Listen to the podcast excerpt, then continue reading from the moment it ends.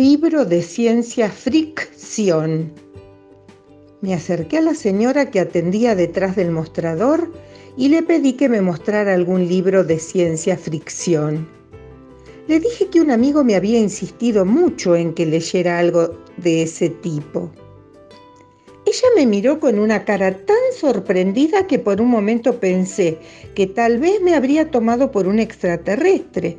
Después me dijo, ¿de ese tipo? ¿De qué tipo? Y además, el autor de un libro no está bien decirle tipo, se merece más respeto. Por favor, llámelo autor o escritor.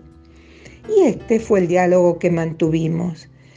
Señora, al decir tipo no me refería al autor, sino a la clase de libro.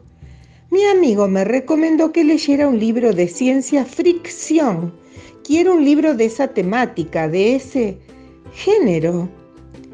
Señora, no estoy hablando de géneros ni de telas, estoy hablando de libros. Señor, permítame compartir con usted una pequeña reflexión. Cuando se habla de libros, la palabra género se refiere a las diferentes categorías que puede tener una obra literaria. Entonces quiero un libro del género ciencia fricción. Disculpe, pero la verdad es que no sé qué es la ciencia fricción, aunque tal vez tenga algo que ver con lo que ocurre cuando dos o más objetos se rozan.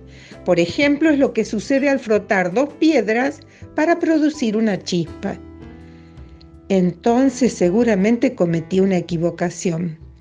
Ha de ser un libro de ciencia ficción.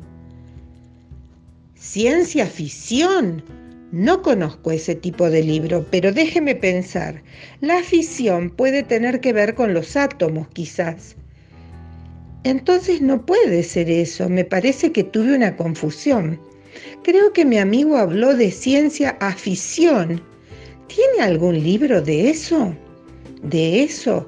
¿Usted quiere decir de ciencia ficción? Yo no conozco esa clase de libros. Pero a ver un momento, la afición tiene que ver con algo que nos gusta. Por ejemplo, alguien puede ser aficionado a la música. Entonces, entonces no creo que sea eso. Ya sé, lo que dijo mi amigo era ciencia ficción. Creo que por fin lo digo con corrección. Sí, podría ser. Los libros de ficción se relacionan con temas o personajes imaginarios. Ah, no, entonces no es eso.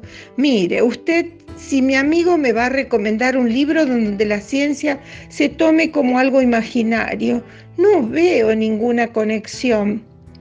En ese momento Pensé que lo mejor era llamar a mi amigo y pedirle que me aclarara lo que había dicho, de modo que me despedí de la señora que tan amablemente me había atendido y seguí mi camino con otra dirección.